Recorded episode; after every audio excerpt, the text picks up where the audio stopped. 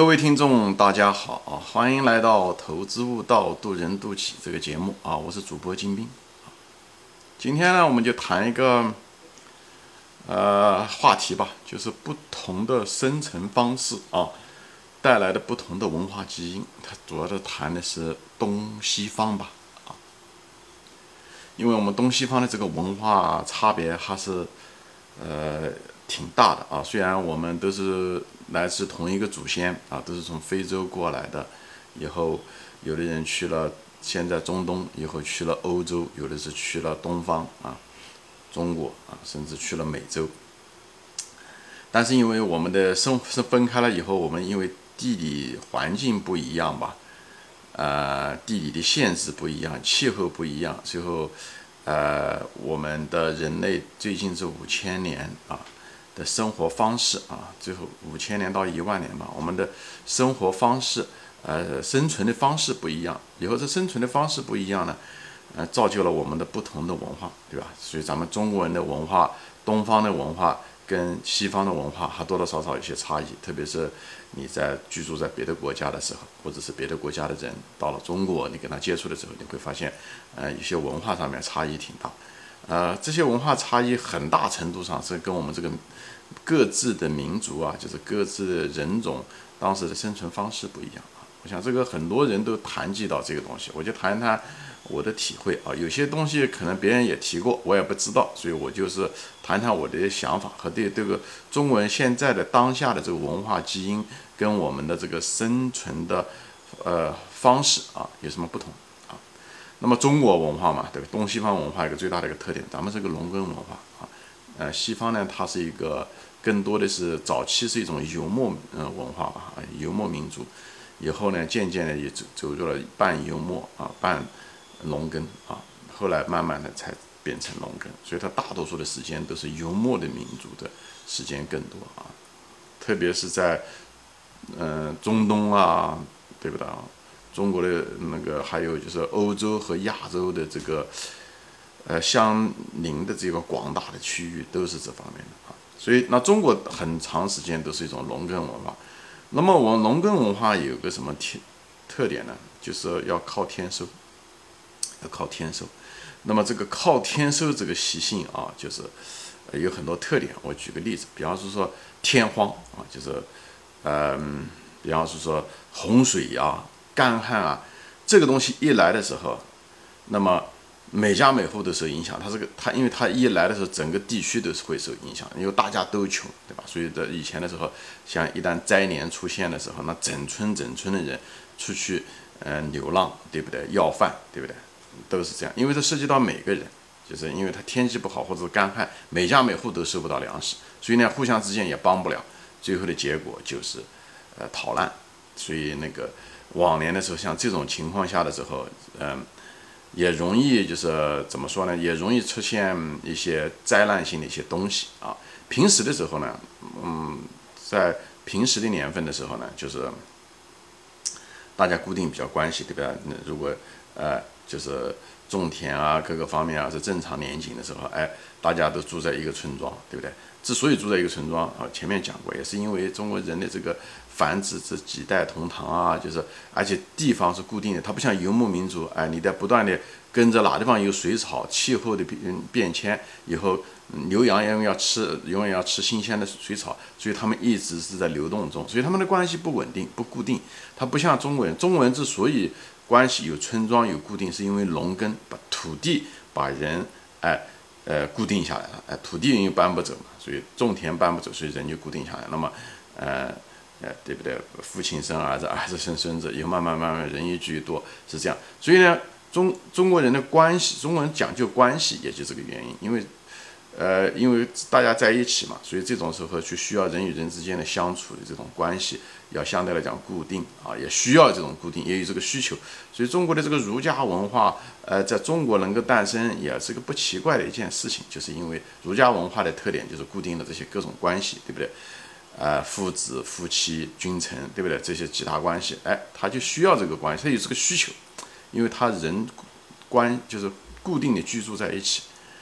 那么这也就是为什么他需要制定一种各种各样的法律，他也怕之间互相冲突，因为在呃因为这比方说说人一旦嗯有冲突的时候，就是他需要一个固定的一个结构，比方有个比较好的一个制度啊，这时候皇权在这地方就显得很重要的作用。所以中国有这种皇权也不奇怪的事情就在这，因为说白了，实际上是表面上看就是偶然哦，他们刘邦夺取了天下，或者是啊他李世民夺取了天下，好像是偶然，其实也是必然。因为中国的这种固定的关系，它需要人与人之间有个固定的一个规则顺序等等。那么皇权呢是一种执行形式，皇权就是觉得哎，它自上而下的形成了这种关系比较稳定，这样大家冲突少，这样冲突少。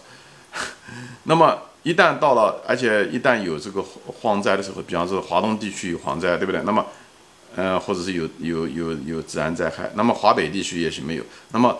如果这个是一个皇权，是个大的国家的话，它容易把资源可以调度过去，它可以把这边的粮食、华北的粮食调到华东去，对不对？如果是对吧，反过来也可以，所以他们之间有一个调节的过程，所以它需要一个大的一个呃皇权，这样的话，它地域越大，它那个抗冲击的能力越大，它不会是只是被一个呃很小的一个地方的洪灾啊或水灾啊就毁灭掉，所以这个。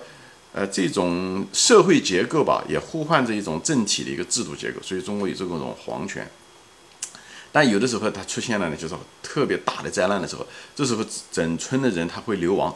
如果嗯政府如果着急就是就是救济不够的时候，他就会因为前面讲了，你你一旦呃旱灾来的时候，这个村子这个地区所有的人都受伤害，所以大家都往外逃，都流民。而这种流民的时候，他就就是这种流亡的这个老百姓啊，这时候的时候，哎，他急了，人家如果没给，对不对？粮食不够，他们之间会争争抢掠夺，所以这就是为什么中国历代的这个改朝换代都是以这种。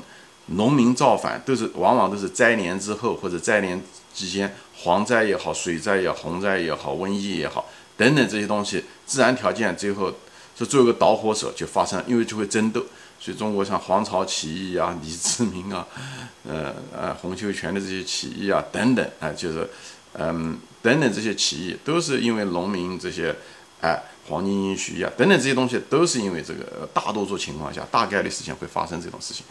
所以改朝换代都是这时候，就是灾年的时候。所以这也就是为什么皇家，因为他是既得利益者，他这时候就特别怕发生这种事情。所以他这种皇权对这种赈灾是非常非常在意。你看那些嗯清朝的一些呃电视连续剧，你也能看得出来。所以他们就是查像天下粮仓啊等等这，他们对这个是很非常非常在意，因为这是关系到他的设计，他不是因为他。像上那样的是，他是因为，啊，是因为呃心诚慈善啊，就是他纯粹是为了他皇权的稳定，因为这时候最容易出事。我前面讲了，这个流民像李自成啊这类的人，就容易把那个国家给推翻掉，所以他们特别在意。所以在这时候赈灾的时候，如果是啊，如果是有朝廷贪腐这些东西啊，那是非杀不可的。你平时贪一贪就算了啊，遇到这种情况下，你要如果贪，你很容易激起民愤。而且这种情况下的粮食没有到老百姓的口袋里面去的时候，嘴里面时候，他们也容易造反。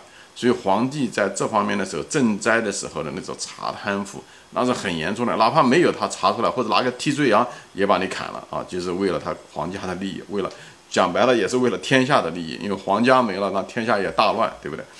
所以，所以就是这样的一个过程。所以这就是为了防止他们互相掠夺。人到极限的情况下，他们就会掠夺。人性中的这个为了生存，他们就会掠夺。那平时的时候啊，大多数的年景都是和平的年景，他们就没事。所以中国人的性情，因为是种田，所以他是靠田嘛，他不是靠，他不像欧洲，对吧？欧洲正好就反过来，欧洲他是。它是靠牛羊，所以牛羊这种东西，它跟田地又不一样。牛羊这种东西，它是个资产。所以呢，你像中国农民，他种田，你就得把田种好，对不对？你把田种好，你就有吃的。他欧洲那个游牧民族的时候，有的人他田可以，那就是他牛羊可以，嗯嗯，弄得不好，但是他可以通过掠夺，他可以，对吧？几个强悍，他跑到一个地方去，他把那个村庄，他把这个，他他把那个部落或怎么样，他能抢，他把他们人都可以杀了，甚至他可以把那个资源给抢过来，而且那个牛羊都可以一一弄就可以，因为面。也比较多，所以呢，它也可以支撑几年。所以欧洲人的这种掠夺性、进攻性比较强，跟这个也有关系。当然了，他们合作性也很好，因为合作的时候，一个合作可以抢，对不对？还有一个是什么呢？他合作了可以防御别人，所以他们欧洲他们特别在于这种合作精神。所以欧洲人的这个球队，所以有的人说啊，我他们什么吃肉的民族、吃草的民族，不仅仅是因为这个蛋白质的问题啊，最主要的是他的我讲的这是他的生存方式。欧洲人的这种生存方式就是一种游牧民族，他这种牛羊是一种资产，这种资产可以被掠夺，而土地这种东西你是无法掠夺这个土地，除非你一直待在那个地方，而且。嗯，中国的这个粮食其实也有限的，一，对吧？一年才种两季，对不对？它也不是像一抢，像牛羊一抢可以抢几年的储存。它那种东西的时候，它种一季，它只能维持半年，对不对？除了粮食之外，还可以种一点蔬菜啊、瓜果。这东西你没办法抢了以后，你即使抢了那么多蔬菜瓜果，很快就会坏，对不对？你抢了也没法储存的时候也没有冰箱，还有一些猪肉啊这种，那都没办法抢，因为你抢你只能支撑了几天。对不对？你无法，对不对？那种财富是无法转移持久的，所以这就是为什么在中国的土地上面的时候，人就是靠掠夺性生存的这种呃方式就不有效，在这里，并不是因为我们不喜欢掠夺，而是这种掠夺是无法长久生存，就至至少是无法把资源，嗯，就永远的可以保留下去，不像。欧洲它可以一直掠夺牛羊啊这些东西，或者奴役他们，让他们变成奴隶。所以中国基本上奴隶制在中国很早就消失了，也是这个原因。因为像那种早一点的嘛，就是佃农，对不对？佃农它实际上是一种什么形式呢？因为那个种田的那个劳动生产力非常非常低，所以呢反而无法种田。就是种了田以后，你还交房租给地租给别人，你是自己是活不下来的，因为他那个他那个耕种的时候每年的亩产非常非常少。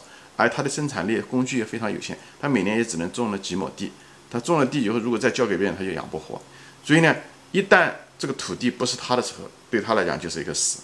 所以往往这些人就会，如果有，要不然他们就造反，要不然就是有人造反，他们就会跟着。为什么会跟着？像那李自成也好，洪秀全也好，那些很多大量加入他们的人，那些流民都是为了能够吃饱肚子，就是原因，因为他们在种田，如果是。是佃农一样的租人家的地的话，他是自己活不下来的。他哪怕再辛苦，交一部分租给别人的时候，他就活不下来。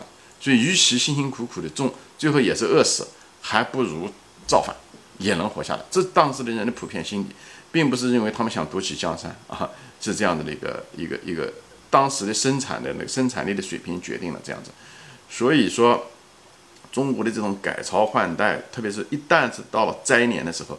一下子就把那个收入一下减少，会造成大量的这样的人，所以中国人为什么要改朝换代，也是这个原因。因为在和平时期的时候，人的差别是有的，有的人种田就是种不好，或者是生病啊，或者什么原因；有的人他家里面，比方说壮丁比较多啊，或者干活比较多，他慢慢慢慢的他会越来越富，他就把土地给侵占掉了，或者是甚至是朝廷做官啊。所以每过几百年要为什么要换改朝换代呢？跟这个有是有一定的关系，因为土地有的时候就是。分配有的时候不公，最后造成了有些人要不是自己的土地，那么这样子的话，社会就不稳定，他活不下来。以后一旦有个东西出发，就会造成一些暴乱啊，一些流民就是这样的。所以就是给大家说一下这个这些东西。那那西西方呢，就是他们呢，他们是一种游牧民族，所以他们又讲究掠夺和攻击，但又又呢又讲究合作，因为合作是为了合作，在有的时候是为了合作在一起抢。有的时候是合作在一起保保住自己，所以他们非常非常在意这种合作。那同时呢，他们也有竞争，他们他所以他们有他们的那种民族，他有他的掠夺性性质在里面，对吧？强了他就想掠夺别人，对不对？弱的时候他想变得强，所以他那种主动性特别特别强。那么，嗯，但是呢，他就是流动性也很大，所以他们之间的关系呢也不是很稳定啊。今天有水草。那你就带了这批羊到那边去了，那边有水草的，家庭的关系都都不是特别那么稳定，所以他们家庭的顺序也不是那么讲究，不像中国的这个顺序讲得很清楚，而且分得很细。比方说说，对不对？像美国，对不对？像像中国，对不对？像你像什么姐夫啊、姨夫啊，就是就是，比方说说一个英呃美国人就像一个 uncle，对不对？uncle 就所有的都包括。那在中国的时候，那可能就分了，对不对？叔叔、舅舅，对不对？姨父、姑父。而在美国，那就是在西方，他们就叫做 uncle，因为什么？因为他们这种关系不那么，呃，不是那么丰富，他们不是那么讲究，因为他们的关系流动性很大。有的时候可能你的叔叔只见你一次，以后他可能就放羊就越走越远，不知道到哪去了。哎，哪地方有水草他就去哪里了。哎，所以，但中国这个的祖祖辈辈都住在一起，他一辈子生在这这里，长在这里，所以中国人非常讲究这个人与人之间的关系，哎，而且词汇量也这么丰富，以后有儒家的这些思想等等，又有皇权，都是这些社会结构也好，哎，呃，宗教也好，那儒家思想不算是宗教吧，算一种思想方法也好，这些东西，哎。都跟这个有关系，哎，中国人也比较讲究宿命论，也有跟跟这有关系，我后面再讲，好吧？行，今天就说到这里啊，我还没说完啊，我们下次再见，欢迎转发。